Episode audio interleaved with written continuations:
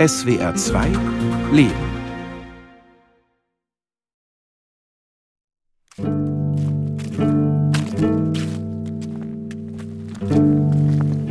Genau, die Birke, die ist jetzt hier links quasi. Dann können wir hier abbiegen. Martin Schuh hat den breiten Waldweg verlassen und folgt einem verschlungenen Trampelpfad. Es ist ein sonniger Nachmittag auf der Schwäbischen Alb. Laub raschelt unter dem breiten Profil seiner Schuhe. Der Förster ist unterwegs zu einem besonderen Baum. Als sich das Dickicht etwas lichtet, bleibt er stehen. Irgendwie sind wir wie in so einer kleinen Insel. Also wenn ich mich jetzt hier umdrehe, sehe ich Wald. Und wenn ich nach oben gucke, sehe ich Himmel. Und wenn ich unten gucke, sehe ich Waldboden. Und das ist natürlich ein schönes Ambiente. Ne? So geht der Puls runter, hat seine Ruhe und fühlt sich vielleicht ein bisschen so wohl wie daheim auf dem Balkon, wo die Birke ja auch herkommt. Der 45-jährige Förster steht vor einer jungen Birke mit schmalem weißem Stamm. Leicht könnte man sie übersehen. So unscheinbar wirkt sie zwischen den hohen Bäumen ringsum. Also die Baumbesitzerin, die hat diese Birke auf dem Balkon großgezogen, die ist ihr mal zugeflogen.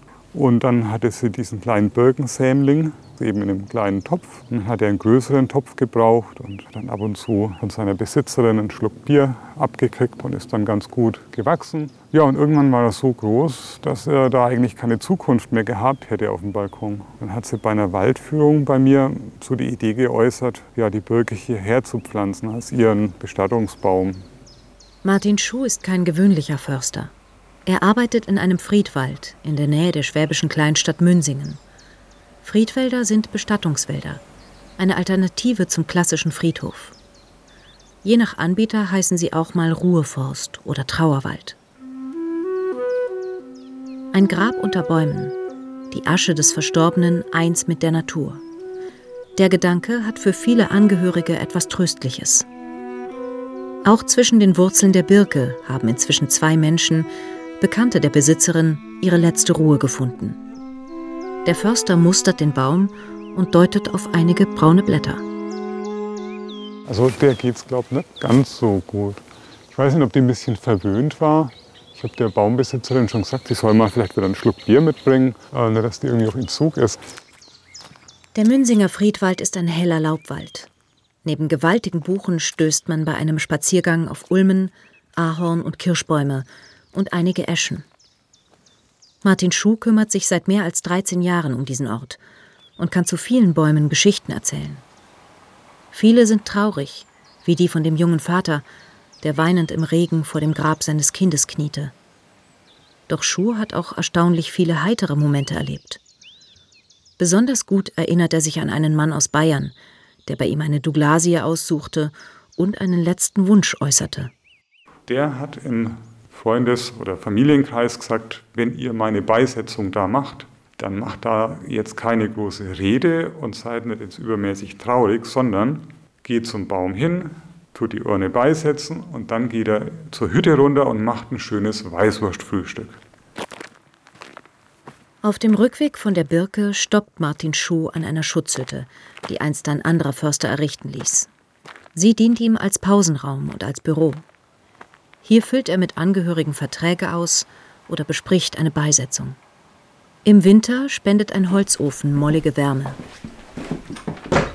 Gibt es hier einen Schrank, wo ich dann Formulare habe, wo ich Kugelschreiber habe und ja, auch abgesammelter Grabschmuck. Hier habe ich so ein Herz, da steht drauf geliebt und unvergessen. Es wurde an einem Baum abgelegt und es ist natürlich ja, ein schönes Zeichen, aber hier im Friedwald nicht erlaubt und entsprechend sammle ich die Sachen ein und die Menschen werden informiert, dass sie die Sachen innerhalb von zwei Monaten bei mir abholen können. Sonst muss ich die eben entsorgen. Grabsteine, Blumen, Kerzen, Engelsfiguren, Laternen, all die Symbole, die auf Friedhöfen allgegenwärtig sind, fehlen im Wald. Er soll seinen natürlichen Charakter bewahren. An die Toten erinnern nur unscheinbare Plaketten mit eingravierten Namen und Daten an den Bäumen. Um einige Stämme im Wald sind farbige Bänder geschlungen. Gelb bedeutet, unter diesem Baum sind einzelne Grabplätze zu haben. Blau, der komplette Baum kann gekauft werden. Das ist deutlich teurer als ein Einzelplatz. Dafür können sich zu seinen Füßen Ehepaare, Familien oder Freunde Seite an Seite beerdigen lassen. Martin Schuh verbringt viel Zeit damit, Menschen durch den Wald zu führen, die auf der Suche nach einem passenden Grabplatz sind. Ich sage mal, die Familie Nussbaum und die Frau Lindenmann kann man sich ausrechnen, welche Baumart die jeweils ausgesucht haben. Der Name Kirsch oder Kirschbaum ist auch gängig. Also das sind dann Familien, die einfach dann ein bisschen mit ihrem Namen auch bei der Baumart spielen.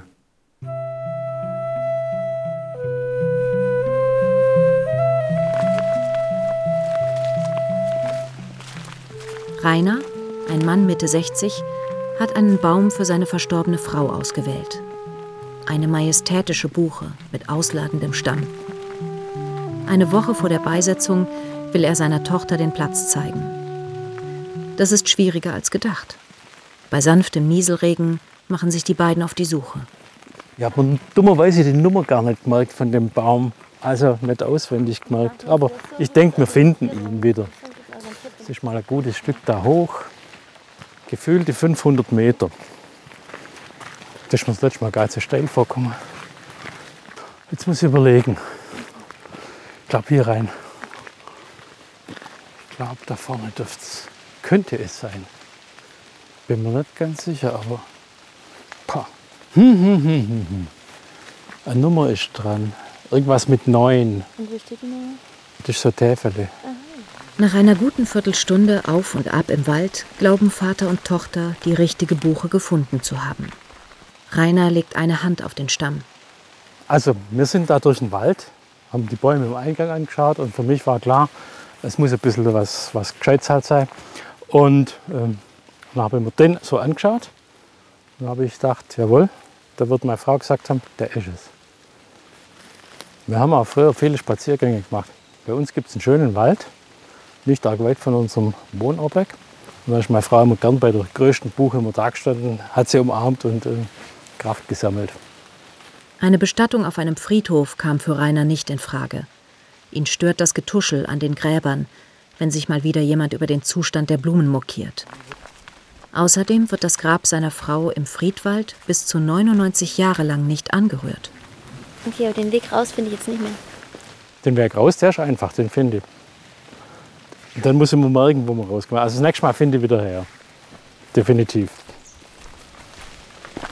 Der Wald ist weitläufiger als ein Friedhof, mit wenigen befestigten Wegen.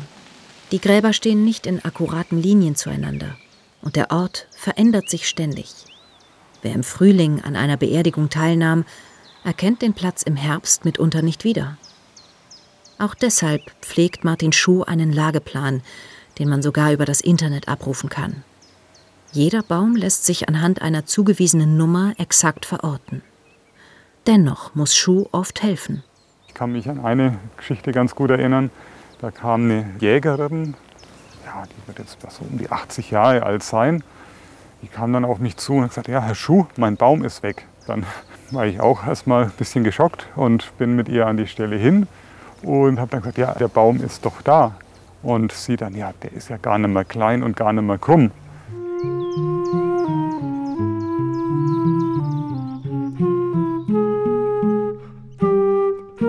Martin Schuh hat früh seine Liebe zum Wald entdeckt. Mit 17 lernte er einen pensionierten Förster kennen, der ihn mit auf die Jagd nahm. Geschossen haben der Junge und der Alte am Ende nichts. Der Förster war schwerhörig und erzählte so laut, dass sich weder Wildschwein noch Reh blicken ließen. Trotzdem war Martin Schuh verzaubert. Also der hatte natürlich auch ursprünglich ein Traumrevier, Ravenswöhr, großer Truppenübungsplatz in Bayern. Eine sehr, sehr schöne Gegend und viele Freiheiten dadurch, dass der Truppenübungsplatz ja nicht einfach so begehbar war und war dann tatsächlich so ein bisschen Feeling wie Kanada. Menschenleer und viel Natur. Als junger Mensch ist man ja ein bisschen naiv und hofft und denkt, auch so viel Glück haben zu können. Aber das war so ein bisschen das Bild oder der Beruf, wo ich gesagt habe, ja, das wäre natürlich traumhaft. Um Förster zu werden, muss man studieren. Martin Schuh hatte den Realschulabschluss in der Tasche, aber erst mal genug vom Büffeln. Er begann stattdessen eine Ausbildung zum Krankenpfleger.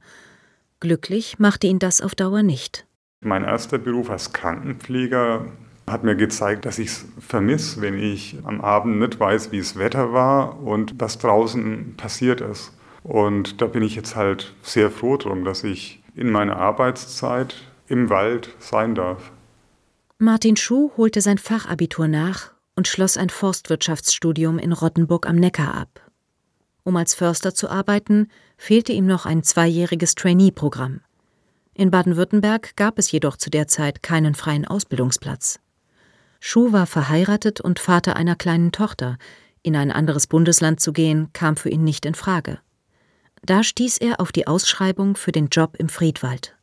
Ein Studienfreund hat mal ein Referat während seines Studiums gehalten und den habe ich dann nach dem Referat gefragt, damit ich mal mich ein bisschen informieren konnte, was ein Friedwald ist. Das war aber schon alles, was ich wusste. Mir war aber nicht klar, dass es mir dann auch dort so gut gefällt. Das war ein bisschen eine Notlösung anfangs. Martin Schuh bekam die Stelle als Friedwaldförster und blieb. Der Friedwald ist deutlich kleiner als übliche Reviere von 1000 Hektar Größe und mehr. Schuh benötigt kein Auto, sondern durchstreift den Wald zu Fuß. Er sorgt dafür, dass die kleinen und größeren Wege begehbar bleiben. Wenn mal ein größerer Ast stört, erledigt er das schnell selbst mit der Handsäge. Jagen darf er hier zwar nicht, dafür hat er andere Dinge schätzen gelernt. Ich bin dann mit Menschen unterwegs, die dann einfach sagen, wow, der Baum, der schaut ja aus wie ein Märchenbaum oder toll, diese tiefen Äste oder nett, diese Höhle. Da bin ich mir nicht sicher, ob der klassische Revierleiter das auch so häufig oder so ähnlich hat, dass man wirklich auch die Schönheit des Waldes anguckt. Also gar nicht so das Materielle jetzt, wie ist der Baumstamm, in welche Güteklasse teile ich den ein, welcher Preis. Einen Großteil seiner Zeit verbringt der Friedwaldförster mit den Bestattungen im Wald. Er schätzt, dass er inzwischen mehr als 3000 Beisetzungen vorbereitet und begleitet hat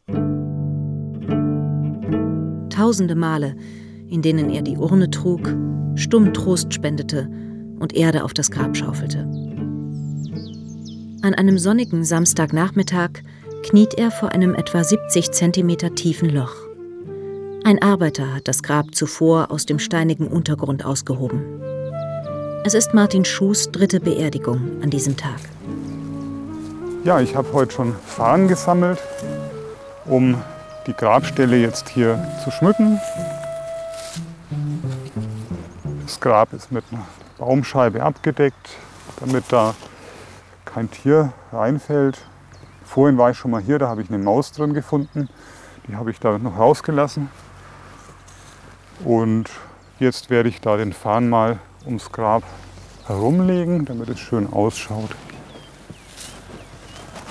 Genau, jetzt ist die Zeit, wo ich noch Farn finde. Dann steige ich um auf Nadel, ja, Nadelbäume, Zweige von der Tanne, von der Fichte. Und es sieht dann, gerade auch im Winter, wenn dann Schnee liegt, sieht es auch richtig gut aus. Und ich nehme dann immer das, was der Wald eben zur jeweiligen Jahreszeit bietet. Zuletzt steckt Schuh ein kleines Holzkreuz neben das offene Grab. Das Kreuz ist für mich halt ein ganz starkes Hoffnungssymbol über den Tod hinaus. Und dann habe ich auf diese kleinen Kreuze zurückgegriffen und habe dann auch positive Rückmeldungen gekriegt von den Menschen und habe das jetzt einfach beibehalten. An diesem Nachmittag wird ein mit über 90 Jahren verstorbener Mann beigesetzt. Die Familie hat für ihn eine stattliche Rotbuche ausgesucht, 140 Jahre alt, einer der größten Bäume im Wald. Seine Tochter unterhält sich mit Martin Schuh darüber, wann er die Urne ins Grab lassen soll. Mein Vater, der hat sehr gern Süßigkeiten gegessen. Und ich Ja. habe Praline dabei, das kriegt jeder eine. Und dann kommt das Abschiedslied. Und wenn man die Praline hat, vielleicht, dass man dann. Ja, dann, dann warte ich so lange, bis die ausgeteilt sind, oder? Genau, ja genau, ja genau. Gut. Oder dass, ich weiß nicht, ist das blöd, wenn man da auch in, in das Grab wirft? Die riechen halt sehr gut. So, Wissen Sie, okay. die Wildschweine, Ja, ja. die sind dann immer Ja, sehr ja. interessiert Nee, an dann, so Sachen. Dann lasse ich das. Dann Ähm, ich das. Genau, das wäre mir fast lieber. Ja, sagen Sie es einfach. Ja, Ja. ja, ja. ja. Also wenn es ganz arg wichtig ist, hätte ich gesagt, ja Nee, das gut, ist aber.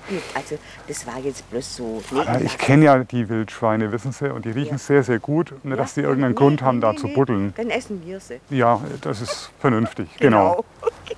okay, dann bis gleich. Jo, bis gleich. gleich.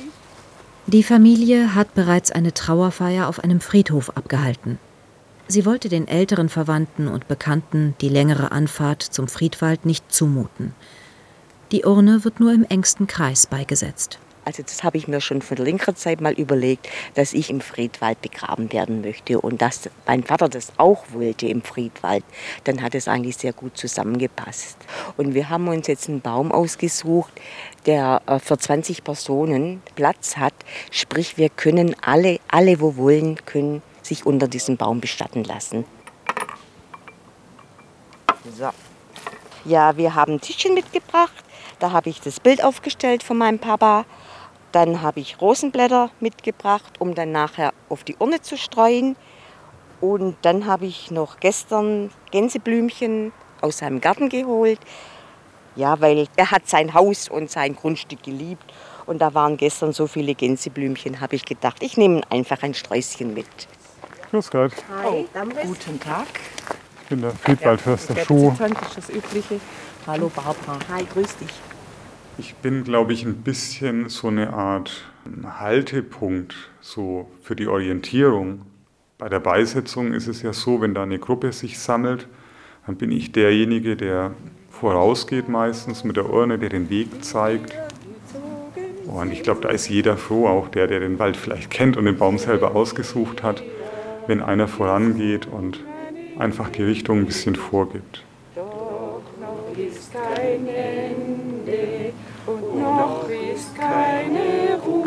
Die Asche des Verstorbenen ruht in einem ausgehöhlten Birkenstamm. Für diese Schmuckurne hatten sich die Angehörigen entschieden. Wie alle Urnen im Friedwald ist auch diese biologisch abbaubar. Während der Zeremonie hält sich Martin Schuh am Rand.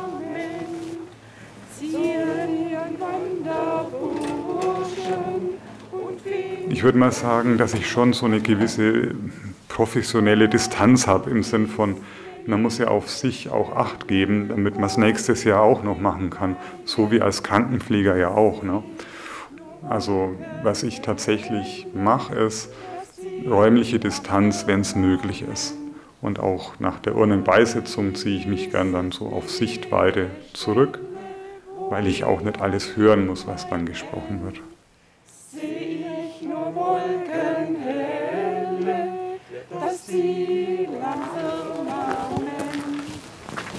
Und ich habe jetzt bloß eine ganz Kleinigkeit.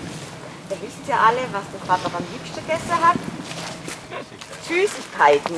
Und deshalb habe ich gedacht, wir trinken jetzt kein Schnäpsle auf ihn, so, und da kriegt jeder eine Praline und wir versprechen jetzt einfach auf der Familie Praline.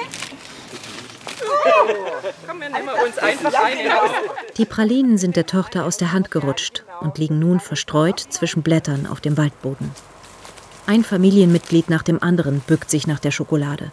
Die Stimmung ist gelöst, trotz des traurigen Anlasses. Währenddessen senkt Martin Schuh die Urne hinab in die Erde. Sieht aus wie ein Gipfelkreuz. Ja, Und das passt gut zum Großvater, der ist ja auf viele Gipfel gewesen. Gell? Der Tod ist im Wald weniger sichtbar. Es gibt keine Blumen, die man gießen kann, keine Laternen, um eine Kerze zu entzünden. Die Trauerrituale sind andere. Ein Spaziergang. Innehalten auf einer Bank. Eine Hand auf einen Baumstamm legen. Manche Menschen befestigen Vogelhäuschen an ihren Bäumen, so ziemlich die einzige Form von Grabschmuck, die erlaubt ist. Also ich habe einige Menschen, das sind überwiegend Frauen, die sehr regelmäßig kommen und dann einfach ja, an den Baum hinlaufen, dort eine Weile sind, dann auch mit mir plaudern, wenn sie mich sehen und mir dann immer mal wieder auch sagen, dass es ihnen gut tut, hier im Wald zu sein und dass ihnen das hilft. Der Förster möchte noch einen besonderen Ort zeigen. Er läuft an seiner Hütte und einem kleinen Weiher mit Sitzbänken vorbei.